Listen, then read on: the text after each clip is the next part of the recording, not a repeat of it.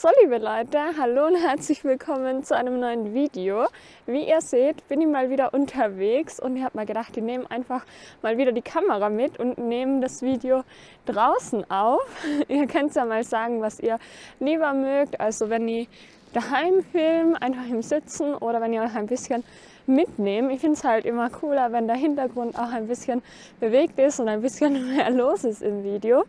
Auf jeden Fall soll es im heutigen Video mal um das Thema Inflation gehen und wie ich mit den ganzen gestiegenen Preisen umgehe. Weil, wie ihr dank meiner Ausgabe-Updates ja wisst, gebe ich eigentlich relativ wenig Geld aus. Aber natürlich ist es auch bei mir so, dass gewisse Preise steigen. Aber trotzdem würde ich sagen, dass mich die Inflation im Verhältnis zu anderen Menschen deutlich weniger trifft. Und deswegen möchte ich heute einfach mal auf die verschiedenen Punkte eingehen. Und ich würde sagen, wir starten einfach mal mit dem Thema Kleidung. Beim Thema Kleidung ist es ja so, dass ich eigentlich sehr viele Dinge gebraucht kaufe. Also ich gehe ja eigentlich schon seit Jahren wirklich sehr, sehr gerne und regelmäßig auf den Flohmarkt. Und ich muss sagen, dass sich da die Preise eigentlich nicht wirklich geändert haben. Also klar, es ist vielleicht schon auch ein bisschen teurer geworden im Laufe der Zeit, aber es hält sich wirklich in Grenzen. Also zu den Flohmärkten, wo ich hingehe, weiß ich einfach, ich bekomme T-Shirts, Hosen, Jacken, alles so im Wert oder im Preis von 1 bis 5 Euro und das hat sich eben eigentlich gar nicht so geändert. Und ich glaube aber, dass sonst im Kleidungsbereich die Inflation schon auch gestiegen ist. Also ich habe zumindest auch von einigen gehört, die selber ein Modelabel haben, dass die gar nicht wissen, wie sie weiter tun sollen wegen den gestiegenen Preisen. Und das ist halt schon krass. Außerdem ist es bei mir ja auch so, dass sie eigentlich sehr, sehr wenig Kleidung bräuchte. Also ich bräuchte eigentlich oder ich müsste eigentlich noch deutlich seltener Kleidung kaufen, als ich sie einkaufe, muss ich ehrlich zugeben. Das ist auch absolut eigentlich nicht normal, dass man, oder dass in unserer Gesellschaft einfach auch zum Beispiel bei den monatlichen Ausgaben auch immer Kleidung mit dabei ist, weil wenn man es herunterrechnet, okay, dann macht es ja Sinn, das monatlich anzugeben. Aber es ist doch eigentlich nicht normal, monatlich Kleidung zu kaufen, oder? ist jetzt mal so die Frage in den Rahmen gestellt. Ihr könnt ja mal sagen, was ihr davon haltet. Dann kommen wir auch schon zur nächsten Ausgabe und zwar ist das Mobilität. Und da muss ich sagen, haben sich meine Ausgaben sogar verringert. Und jetzt stellt ihr euch vielleicht die Frage, wie das überhaupt geht, weil die Benzinpreise, die Dieselpreise und so weiter, die sind ja alle enorm gestiegen. Und bei mir ist es so, dass ich letztes Jahr das Klimaticket hatte und jetzt auf ein anderes Ticket gewechselt bin. Und zwar ist das nur mehr für mein Bundesland und für ein oder zwei Bundesländer in Italien sogar auch noch. Das heißt, ich kann jetzt sogar nach Italien mit dem Ticket fahren, mega cool. Ähm, auf das Ticket bin ich auch erst so vor kurzem aufmerksam geworden. Das gibt es auch erst seit einem Jahr und das Ticket gibt es auch nur bis 27. Das heißt, ich kann es jetzt noch zwei Jahre ausnutzen. Und ich zahle einfach nur 27 Euro pro Monat für Mobilität. Und da kann man halt wirklich absolut gar nichts sagen. Also ein Parkplatz hier bei uns in der Stadt kostet einfach schon das drei- bis vierfache. Also das kann man einfach überhaupt nicht mit dem Auto vergleichen. Und das Gute daran ist halt auch, dass ich einfach nur einmal pro Jahr dieses Ticket kaufe und dann habe ich einfach den Preis gesichert für das restliche Jahr. Das heißt, es ist mir jetzt egal ähm, oder kann mir eigentlich mehr oder weniger egal sein, ob die Benzinpreise jetzt noch weiter steigen und so weiter. Ich meine, klar, das kann natürlich auch sich auf andere Bereiche dann wieder auswirken, zum Beispiel auf die Lebensmittel oder so, wenn jetzt die ganzen Transportkosten weiter steigen. Aber für den Fall, dass ihr jetzt einfach den Bus benutzt, darauf hat es halt dann einfach keine Auswirkungen mehr. Und das ist halt wirklich eine richtig coole Sache. Dann, liebe Leute, kommen wir zur nächsten Ausgabe und zwar sind es Lebensmittel. Und da muss ich sagen, da haben sich die Preise wirklich, ja, schon sehr stark erhöht. Also kommt natürlich auch immer auf das Produkt an. Aber auch da würde ich sagen, dass ich nicht so krass davon betroffen bin. Und ja, wie meine ich das? Also erstens ist es ja schon mal so, dass wenn man zum Beispiel vorher 150 Euro für Lebensmittel ausgegeben hat und die Lebensmittelpreise verdoppeln sich jetzt, dann gebe ich quasi jetzt 300 Euro aus. Also reine Annahme. Wenn aber jemand vorher 300 Euro ausgegeben hat, dann würde ja bei einer Verdopplung dann 600 Euro rauskommen.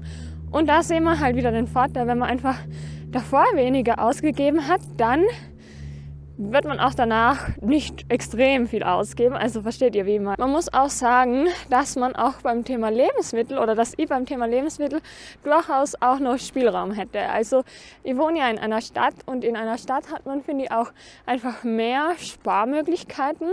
Also zum Beispiel gibt es bei uns ja auch Foodsharing. Das heißt, ihr könnt mir einfach jederzeit wieder bei Foodsharing engagieren und dann einfach wieder gratis Lebensmittel retten. So könnt ihr meine Lebensmittelkosten immer noch ähm, reduzieren.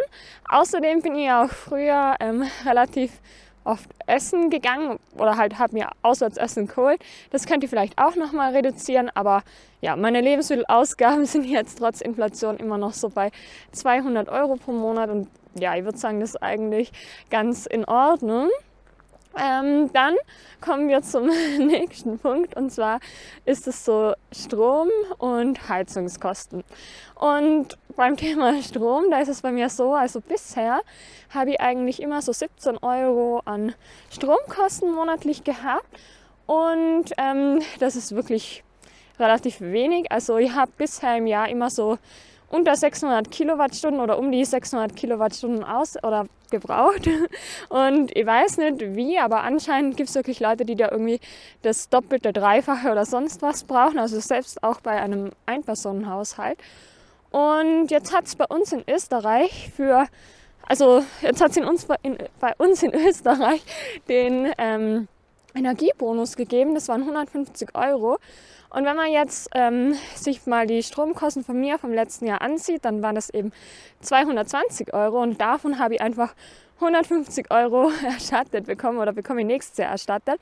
Aber wenn man das jetzt einfach nur rückwirkend aufs letzte Jahr betrachtet, dann habe ich einfach letztes Jahr Stromkosten ähm, von 6 Euro pro Monat circa gehabt. Das heißt, da kann man wirklich nichts sagen. Also ich bin gespannt, wie das jetzt wirklich mit dem Strom sich weiterentwickelt.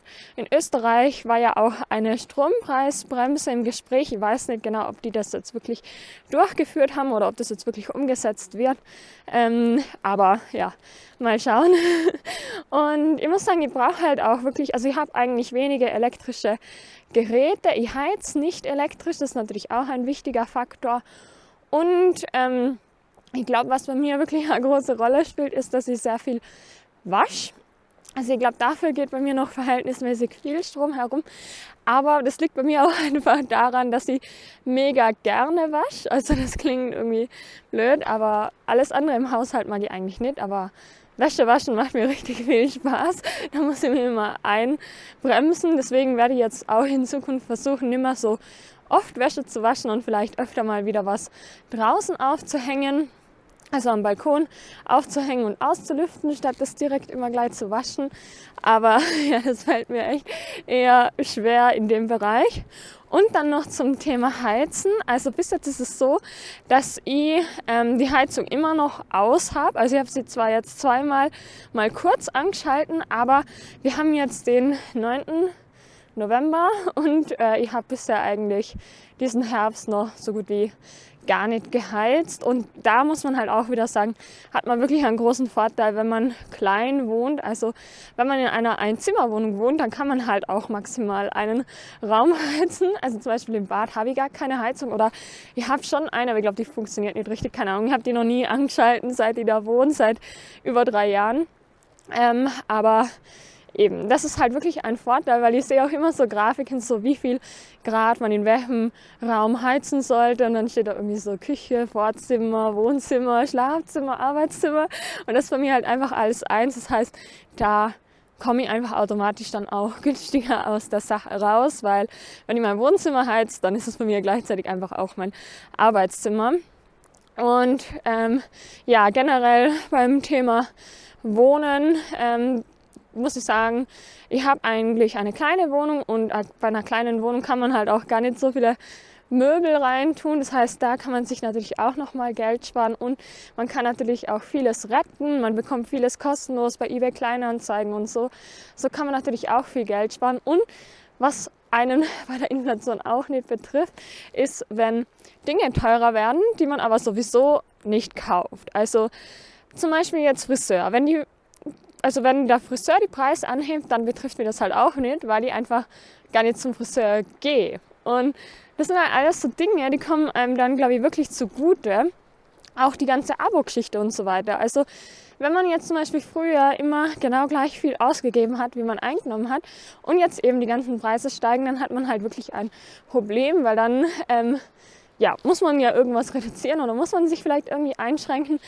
Aber wenn man einfach vorher schon eine hohe Sparquote hatte, dann hat man zum Beispiel oft auch gar keine Ausgaben, die eben dann auch nicht steigen können. Oder selbst wenn die Ausgaben steigen, dann hat man halt immer noch einen Puffer im Verhältnis eben zu anderen, die immer alles ausgegeben haben. Natürlich gibt es aber auch Leute, die einfach wenig verdienen und die gar nicht drum herum kommen, alles ausgeben zu müssen. Also das ist natürlich auch nochmal so eine Sache, die ich dazu sagen möchte. Ähm, dass man da natürlich teilweise auch sehr privilegiert ist, wenn man vorher auch schon viel sparen hat können. Ähm, und dann kommen wir auch noch zum Thema Einnahmen. Es ist ja auch so, dass wenn eben die ganzen Ausgaben steigen, dann muss man ja sich überlegen, wie kann man die irgendwie decken. Und dann gibt es natürlich auch die Möglichkeit, vielleicht die Einnahmen zu steigen. Aber wenn man klassisch angestellt ist, dann ist man ja auch darauf angewiesen, dass einem der Chef eine Gehaltserhöhung gibt. Und das ist natürlich auch nicht immer der Fall oder nicht immer so einfach. Hingegen, wenn man selbstständig ist, da kann es natürlich auch in beide Richtungen gehen. Entweder es fallen einem Auftraggeber weg, weil natürlich die auch alle höhere Kosten haben und einsparen wollen.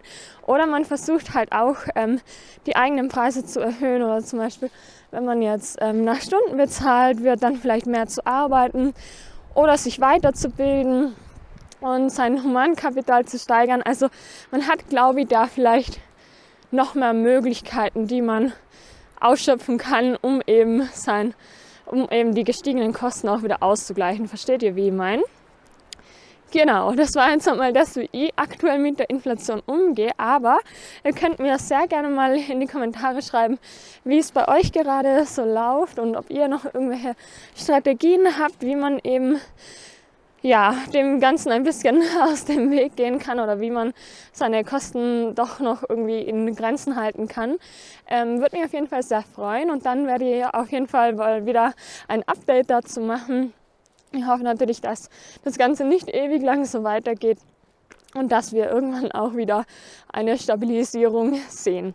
Genau, dann würde ich sagen, vielen lieben Dank fürs Zuschauen und ich würde mich freuen, wenn wir uns beim nächsten Video wieder wieder sehen. Macht es gut, danke und ciao.